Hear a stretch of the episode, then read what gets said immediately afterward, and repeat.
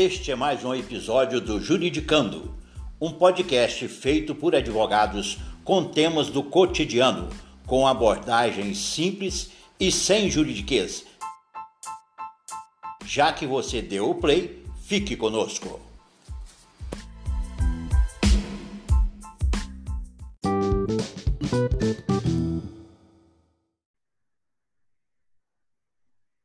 Olá, querido ouvinte. Esse é o nosso podcast, é, o Juridicando. Esse é o nosso primeiro episódio. É, meu nome é Gustavo Guimarães e aqui ao meu lado o colega advogado Johan Meneghel. É, ele é especialista em direito penal, direito civil e vai ser aí o meu, meu parceiro nesse novo projeto aí de informação jurídica é, acessível a todos. Olá, ouvintes do nosso podcast Juridicando.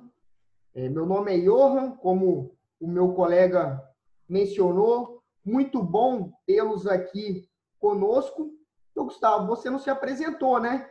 Ao meu lado tem aí Gustavo Guimarães, advogado, especialista em direito do consumidor e recuperação de crédito. Nosso tema hoje é um tema bastante interessante, que é, foi até sugerido por algumas pessoas e alguns clientes nesse, nesse período aí, que são as mudanças trabalhistas na pandemia. Interessa tanto para quem é empregador quanto quem é empregado. E as pessoas querem saber o que é medida provisória, essa MP que os jornalistas falam aí. Explica para o pessoal, Johan, o que é medida então, provisória. Então, então, Gustavo, as medidas provisórias, elas chegaram e elas vieram para prevenir as demissões em massa e, as, e ajudar as empresas a manter seus funcionários durante a pandemia do coronavírus. Então, as medidas, elas flexibilizam as regras trabalhistas e prevê vários acordos entre empresas e colaboradores, que são os empregados, de modo que, que os empregados eles sejam mantidos no seu trabalho e o negócio seja também mantido e consigam sobreviver à, à crise na qual estamos inseridos. Mas aí, Gustavo, tem uma questão que muitas pessoas devem ficar perguntando é o que é uma medida provisória? Então, geralmente, vamos passar a pincelar aí rapidamente o que seria uma medida provisória. É, geralmente, todas as leis elas são feitas pelo Poder Legislativo, que é o quê? Que são nossos deputados federais e senadores, conhecidos como Congresso Nacional, que elaboram.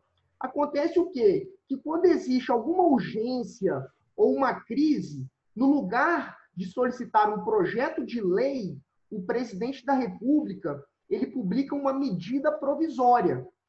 Essa medida provisória ela funciona como uma lei, e passa a valer no momento de sua publicação. Essa é, inclusive, a principal diferença de um projeto de lei.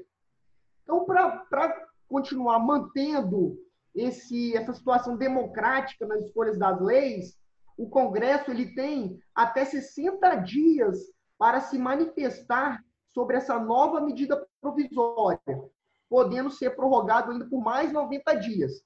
Então, chegando ao final é, podem ter três tipos de formas de manifestação do Congresso Nacional. Ele pode discordar totalmente, que é quando o Congresso ele discorda totalmente da MP e ela é anulada, ela, ela para de valer. Ou a segunda, ela pode ser aprovada de forma integral. Se aprovada de forma integral, a medida que já é uma lei, ela continua sendo lei, sem nenhuma alteração. E, por fim, a terceira hipótese ela pode ser aprovada com modificações, que o Congresso ele pode inserir modificações dentro da MP. Logo, ela segue aprovada, porém, ela é válida apenas com as alterações feitas. E essas alterações passam a fazer parte dessa lei, Gustavo. Ótimo. Proposta do nosso, do nosso podcast é trazer sempre um convidado é, especial e especialista na área, né? Então, eu acho que você podia apresentar aí quem que é o nosso convidado desse episódio, o episódio inaugural do, do Juridicando aí, para a gente popularizar essas informações aí com o nosso público. Então, Gustavo, hoje o nosso convidado que vai inaugurar o nosso podcast é assim de grande felicidade para nós ele ter aceitado esse convite. É, o nosso convidado é o doutor Ricardo Aguiar Azeredo Costa. Ele é advogado, especialista em direito civil e empresarial pela Faculdade Damásio. Ele é advogado militante desde 2014 nas áreas de direito civil, empresarial e trabalhista. E, por fim, ele é sócio do escritório Costa Meneghel Advogados. Olá, Ricardo, tudo bem? Tudo bem, tudo bom. É, uma boa noite, um bom dia, uma boa tarde, né? Depende da hora aí que os nossos ouvintes aí estão acompanhando aí o podcast. É, gostaria de agradecer aí a, esse convite. Me sinto muito honrado aí de, de inaugurar o podcast aí dos, dos, meus amigos, dos colegas de profissão. E inicialmente eu gostaria de destacar que nesse momento aí que estamos vivendo, é, a importância da justiça do trabalho, a importância que a justiça do trabalho terá nesse momento para dirimir conflitos que provavelmente vão acontecer, não tem como, né? É, empresas acabam que fecham, demitem, então é, acho muito importante a gente ter esse espaço aqui para mostrar né, para os nossos ouvintes aí, é, é para explicar a eles né, como, como isso acontece, como uma medida provisória é, funciona, como na prática poderá afetá-los. É muito importante e eu agradeço muito o convite de vocês.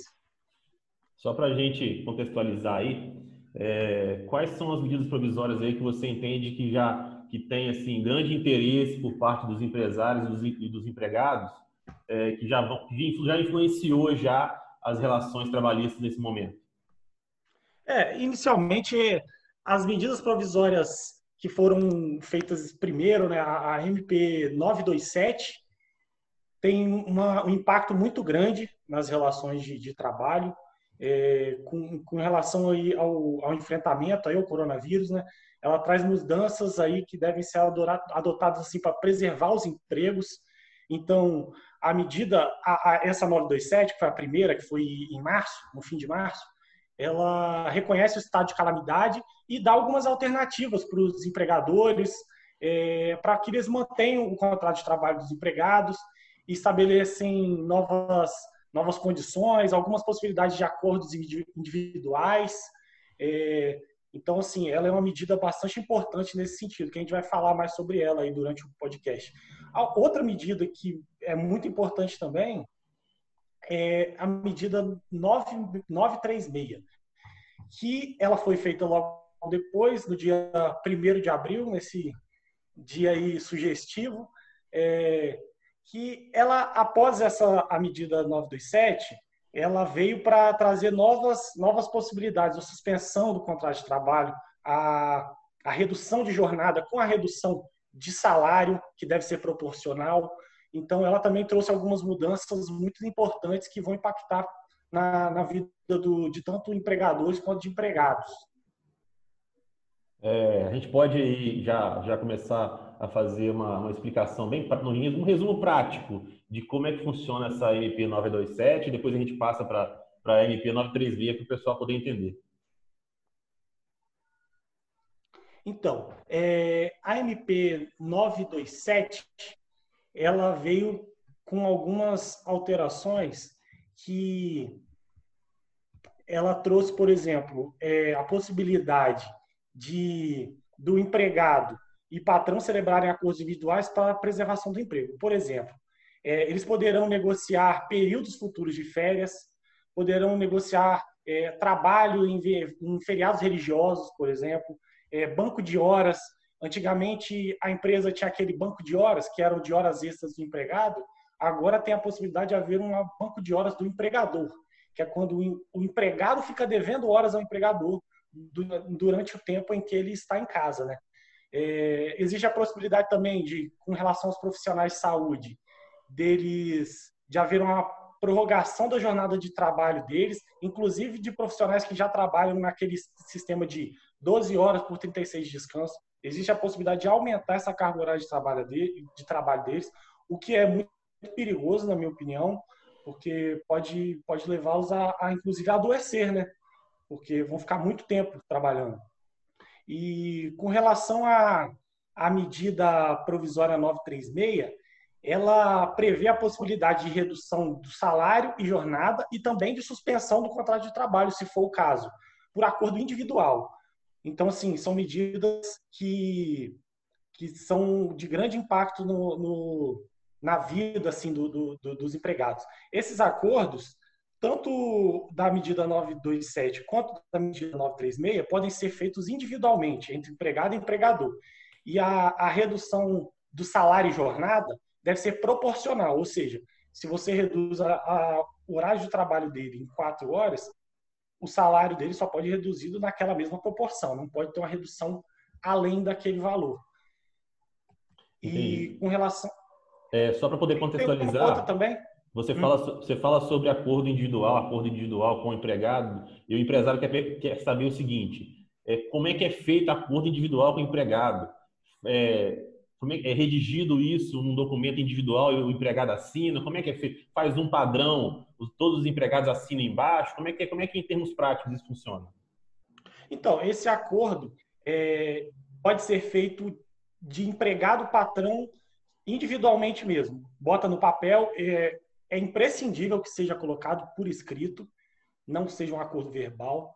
Então, ele precisa ser um acordo escrito entre o empresário e o empregado e o empregador, após a assinatura desse, desse documento, ele tem 10 dias para informar o Ministério da Economia e para que haja o pagamento do, do benefício, né? Porque essa medida 936, ela vem para trazer essas medidas de redução ou suspensão e o empregado receberá um benefício.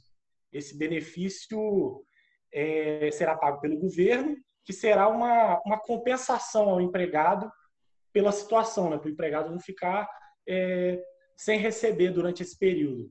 Esse benefício é um benefício que é atrelado, assim, a, a base de cálculo dele é atrelada ao seguro-desemprego, apesar de não ter nada a ver com o seguro-desemprego. Então, o empregador tem que colocar no papel os termos e passar para o Ministério da Economia e no prazo de 10 dias. Após esse prazo, após o prazo de celebração do acordo, em 30 dias o empregado vai receber a primeira parcela desse benefício do governo, um benefício emergencial, que não é aquele benefício emergencial de 600 reais, é um outro tipo de benefício emergencial de pessoas que estão empregadas, mas que as empresas aderiram a esse a essa nova possibilidade. Ô, doutor, só uma questão na 927 tem uma. É, ela aborda a questão da antecipação das férias individuais. Elas podem ocorrer? Pode antecipar as férias? O empregado pode? Ele tem esse, essa prerrogativa? Como que tá? Sim. É, tendo o acordo, nesse caso aí, precisa ter o acordo individual. Na verdade, é, se as férias já estiverem vencidas, o empregador é, independente da situação, né, na verdade isso aí já é uma coisa que está estabelecida na CLT, que o empregador pode dar férias no, quando quiser.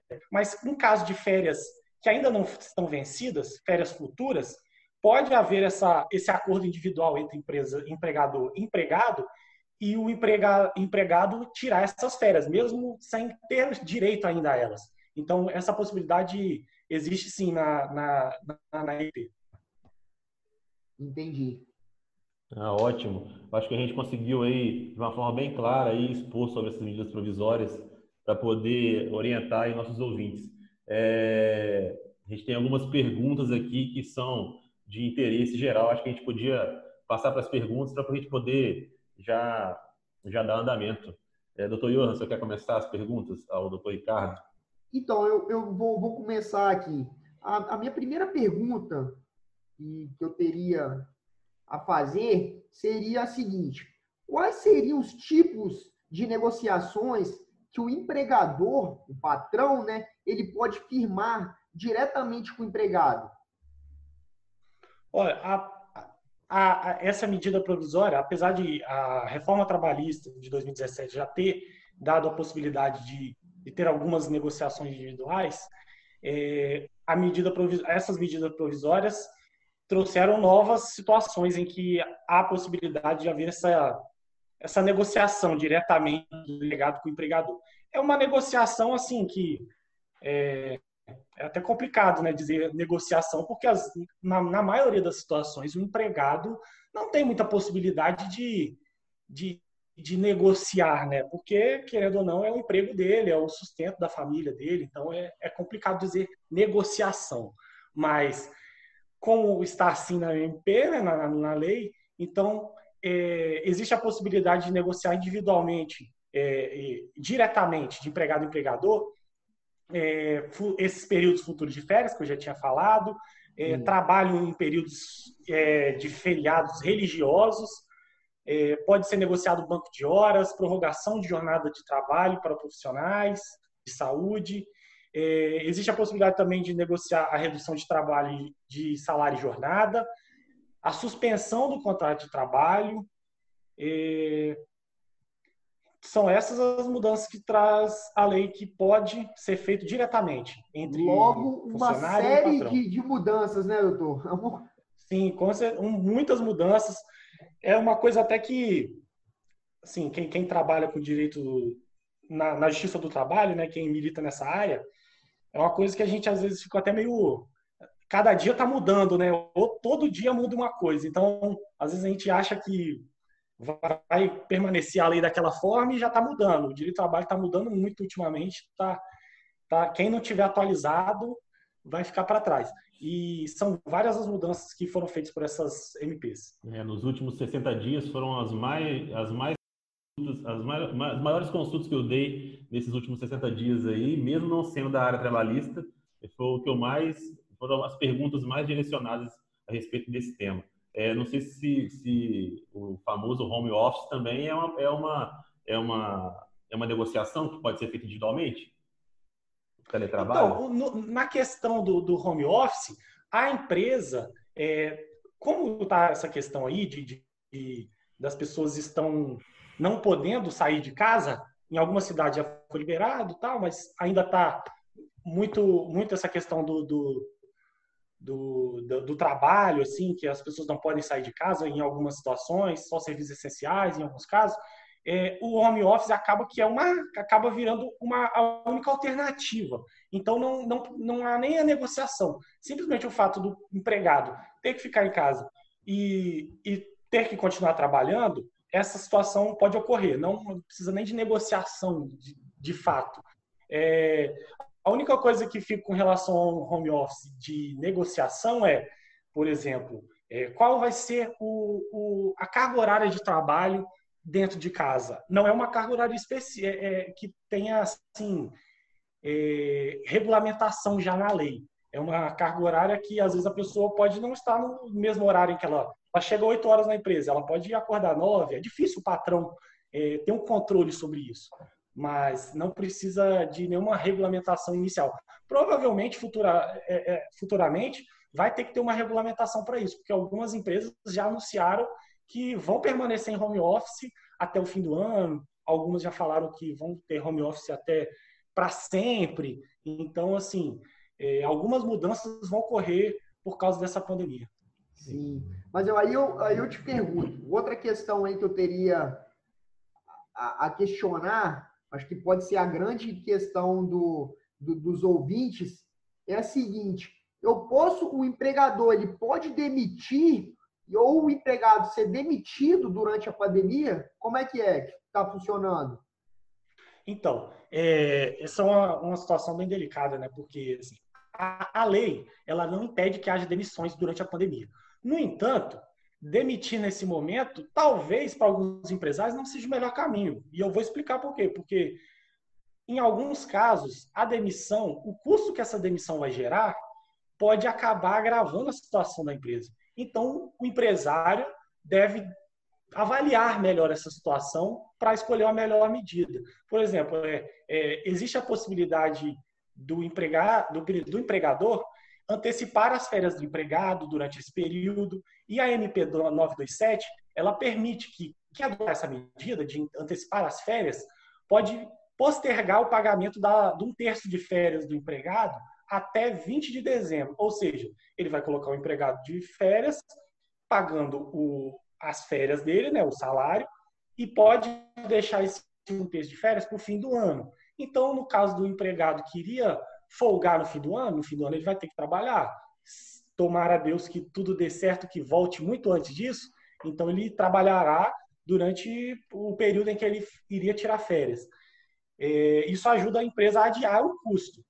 Outra coisa que ele poderia fazer é utilizar o banco de horas ou antecipar os feriados como uma alternativa. É, decretou agora, a gente está falando isso numa quarta-feira, o Estado de São Paulo antecipou alguns feriados. Então, assim, de hoje, quarta até segunda-feira, é, os, os, os, as pessoas estão de, de feriado lá. Então, outra saída também é uma redução do, do, do salário e jornada. Essa redução pode ser de 25% até 70%, uhum. conforme previsto na medida. Ou até suspender o contrato de trabalho durante esse período. Bacana. Joia. E assim, é, você falou em suspensão do contrato de trabalho. Suspensão do contrato de trabalho gera estabilidade? nesse caso, é, gera uma garantia provisória de emprego. O nome que o legislador escolheu não foi nem estabilidade, foi garantia provisória de emprego. Esse é o termo utilizado na medida provisória. E a garantia será tanto na suspensão do contrato quanto na redução de salário e jornada. A garantia se inicia no acordo para suspensão ou no acordo para redução de jornada e após o período ela valerá pelo mesmo período equivalente ao acordado para a suspensão. Então, por Tentar exemplo, explicar de uma forma se suspe suspendeu três meses o meu contrato de trabalho, eu tenho garantia de três meses depois que retornar. Isso, isso aí. Só que no caso da suspensão, a suspensão só pode ser por 60 dias, até 60 dias. Então, ele terá, além desses 60 dias, após acabar, mais 60. No total, aí, 120 dias. É importante destacar também que, caso haja é, por exemplo, no caso do, do empregador, é, isso é importante até para o empregador saber que, caso ele resolva adotar uma medida dessa, de suspensão do contrato, ou até de, de, de redução de jornada, se durante esse período ele resolver demitir o funcionário, o empregador terá algumas multas pesadas a pagar, porque ele já tinha adotado uma medida e no meio do caminho resolveu demitir. Então ele terá umas multas pesadas e, além disso, terá de pagar as verbas rescisórias do empregado. Tá. É, uma outra questão que eu queria levantar aí com o doutor seria a seguinte: se caso a pessoa contrair o vírus, ou diagnosticada com, com a Covid-19, pode ser considerado acidente de trabalho? É uma doença ocupacional? Como que está essa questão? Essa, essa foi uma questão que foi trazida pela MP 927 e, inicialmente, ela havia atribuído ao empregado provar que ele tinha contraído a, a, o coronavírus no trabalho. Então, é uma coisa assim, difícil para você saber quando contraiu. É, é complicado. Aí o STF veio e suspendeu os artigos que falavam sobre isso, sobre essa, essa, essa obrigação, digamos assim, do, do empregado ter que provar que contraiu o coronavírus no emprego. Então, no caso, é, é, inicialmente, sim. Caso fique provado que a doença foi contraída no trabalho, ela é considerada uma doença ocupacional, e nesse caso é equiparada a um acidente de trabalho, gerando é, uma estabilidade de emprego, uma estabilidade aí mínima de 12 meses após a concessão do, do, do benefício do auxílio-doença. E Sim, pela forma como está agora, com, com essa decisão do STF, cabe ao empregador provar que tomou todas as medidas para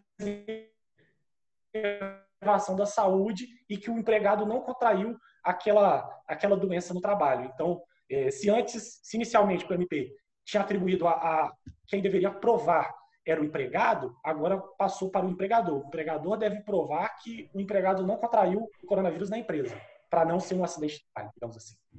Então, doutor, numa eventual ação trabalhista aí, seria o, o patrão que teria que provar que o, que o empregado não pegou, não contraiu o vírus no desempenho da sua função. Seria isso?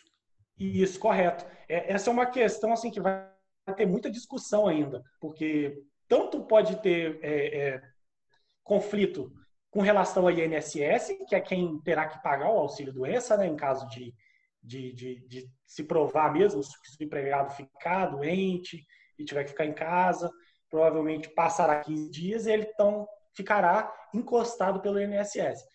Então, tanto no INSS quanto na Justiça do Trabalho, isso vai ter muita discussão, mas é isso mesmo. Ele, quem inicialmente terá que provar é o empregador. É, tem uma pergunta aqui que eu até vou contextualizar ela para poder pessoal que está nos ouvindo aí para poder a gente poder responder com bastante propriedade. É, teve uma uma semana durante a pandemia que o presidente da República foi numa entrevista e disse que que os empresários que falirem que eram pra, que era para direcionar aí a, os empregados deveriam direcionar a cobrança para os respectivos governos dos estados que determinaram aí o isolamento. Aí aquela pergunta bem direta. Se a empresa falir, o governo será responsável por pagar o direito trabalhista dos empregados? Olha, inicialmente, inicialmente não, na verdade é que eu entendo que não. Tal encargo, a princípio, não recairá sobre o governo. Esse encargo aí vai ficar com o empresário. É, o governo, assim, tá, tá tomando as medidas que ele entende serem necessárias. Se algum empresário resolver entrar na justiça, ele vai ter que, que provar que a situação dele também foi, foi ocasionada somente pelo coronavírus. E é, é uma situação bastante complicada. Porque foi, o, o, inclusive, o presidente citou um artigo da CLT para poder dar essa notícia. Sim, acredito que tenha sido o artigo 502 da CLT. Sim, sim. E, Fala isso, disso. Isso, é, isso, é, aí, isso teve uma repercussão e, e os empresários ficaram até consultando, saiu nota dos grandes escritórios aí a respeito dessa, dessa, dessa fala do presidente. É, então, sim, sim. Então, é, no, em caso de falência, pelo estado de calamidade, no caso aí pela força maior, né, que é uma causa que, a, que foge do controle do empregador, é, ele poderá alegar que o, o, que ele pode fazer, o empregado, o empregador nesse caso, ele pode alegar essa força maior e pagar metade das verbas rescisórias do empregado. Existem correntes aqui, judici, é, correntes de juristas que entendem que, em caso de força maior, ele pode pagar só metade das verbas rescisórias dos empregados. No entanto, existe uma outra parcela que entende que, em caso de força maior, ele só, ele só tem direito de pagar metade da multa do FGTS, que é aquela multa quando é, o empregado é mandado embora, o patrão tem que pagar uma multa de 40% sobre o valor que tem a conta de FGTS dele. Então, essa multa diminuiria para 20%. Então, acredito que essa seja a possibilidade que haja. Agora, é, colocar esse encargo aí, essas esse pagamento dos funcionários das empresas é, na conta do governo, acredito que não seja um, um caminho a seguir, não. Até porque, assim, é, todo mundo está tendo problemas com isso, inclusive o governo. O governo está em recessão, o, o país está, está numa recessão econômica, então todo mundo perdeu com isso. Né? Não tem como dizer que só o empresário perdeu, só o empregado perdeu. Então, todo mundo está perdendo por um lado. Né? Ô doutor, é, vamos lá, para finalizar aí, uma última pergunta que, que nós teríamos aqui é para o lado da empresa. o empregador, o empresário, ele, se ele, ele possui algum risco se ele aderir a alguma das medidas disponibilizadas aí que você mencionou anteriormente para o enfrentamento da pandemia? Tem algum risco se ele adotar alguma medida? Quais são as, as consequências que poderia ele poderia estar aí enfrentando? Olha, é, inicialmente, é, o empregador, quando adota essas medidas, ele está adotando uma medida que foi estabelecida como uma medida provisória do governo. Então, ele tem essa, digamos que essa segurança jurídica para estar tá adotando essa medida. No entanto, é, é uma situação assim que, que existem questionamentos quanto à constitucionalidade dessas medidas que foram adotadas. E o STF decidiu que não é o momento de discutir essa questão de constitucionalidade, ou seja, é, o, o empregador pode adotar essas medidas. No entanto, como o empregador, é, é, como, como o empregador vai pagar, vai acabar que vai pagar ao, ao, ao, empregado e essas medidas do governo, esses benefícios do governo também vão é, ressarcir o empregado de alguma forma, acredito que a possibilidade de ser revisto isso, é, é, essas medidas, seja pequena. Então, eu acredito que apesar de haver, sim, um, um, um risco, esse risco não é tão grande é, pela situação com que estamos passando. Então, é um risco Caso pequeno. contrário, iria trazer muita insegurança, né? Sim, com, com, certeza. Se o empregador não tiver pelo menos uma, uma certeza de que, ao adotar essas medidas, é, lá na frente ele não vai ser, vai sofrer um processo trabalhista com relação a isso, é, para ele faria mais sentido demitir. Então, porque como que, se eu adotar uma medida dessa, vou ter prejuízo na minha empresa, e depois acontece de, de voltar tudo atrás, eu tenho que pagar tudo, às vezes até em dobro, é, é melhor demitir. Então, no caso, acredito que essa, a, a, essa possibilidade aí de voltarem atrás em alguma dessas medidas seja bem remota, bem pequena. É, doutor Ricardo, só para a gente poder é, já finalizando aí o nosso, nosso bate-papo descontraído e muito bom, já de início, é, eu queria que você fizesse uma análise aí panorâmica e geral sobre a situação e se essas medidas provisórias, se elas vão se estender aí, essas modificações das relações de trabalho, se você acha, na sua opinião técnica, se elas vão, vão se confirmar depois que terminar essa, esse decreto de pandemia.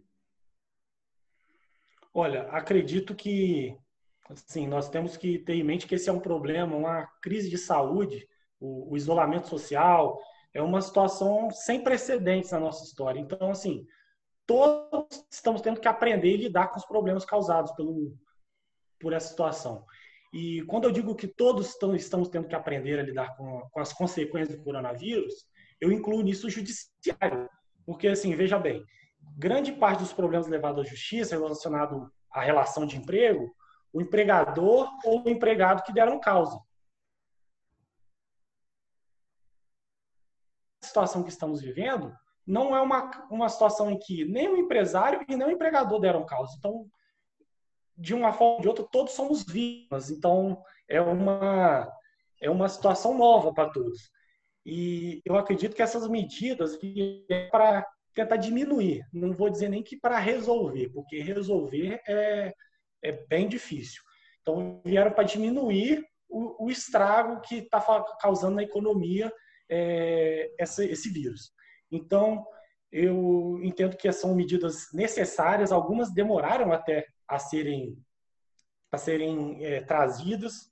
Inclusive, tem uma nova, é, tem a medida TMP 958, que veio para tentar desburocratizar um pouco é, a concessão de linhas de crédito para empresas, é... Ah, isso é um ótimo então, tema para um próximo episódio. Então, aí, ótimo, ótimo, ótimo tema mesmo. Tá? Inclusive para o empresário, né? Sim, porque é uma, uma medida muito importante. Eu acredito que, assim, durante o período de calamidade, acredito que essas medidas vão permanecer. Agora, após o período de calamidade, é que tem, terá que ser revisto pelo, pelo judiciário, pelo legislador, né, pelo, pelo nosso Congresso Nacional, pelo presidente da República, é, se essas flexibilizações aí que estão tendo das relações de trabalho, de acordos individuais trabalhador e empregador, se essas relações, se essas, se essas possibilidades que, que deu essa situação, se essas possibilidades vão poder permanecer.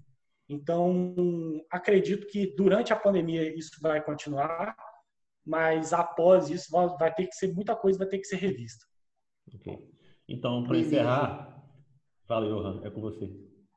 Então, é, é, só porque o nosso horário está dando aqui, né? O nosso tempo já está tá até passando um pouco, né, Gustavo? A gente, infelizmente, a conversa, quando a conversa é boa, a gente nem vê passar. Isso aí. Mas, assim, queria agradecer ao, ao doutor Ricardo por ter aceitado o convite, por ter batido, feito esse, esse bate-papo aqui.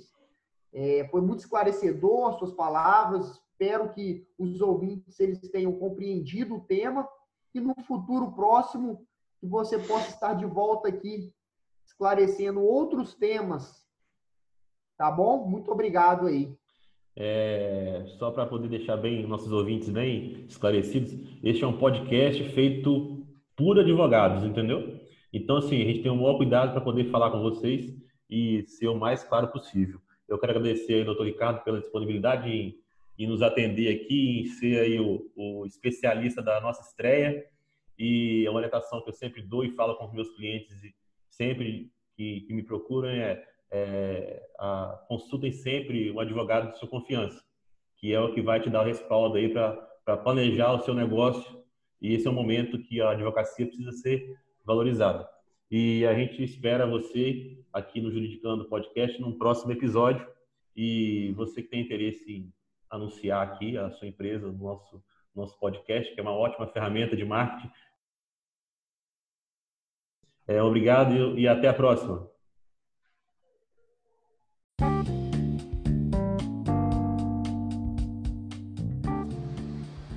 Você ouviu mais um episódio do Juridicando. Participe conosco e envie sugestões de temas. Estamos no Instagram, arroba Juridicando Podcast e em todas as plataformas de áudio.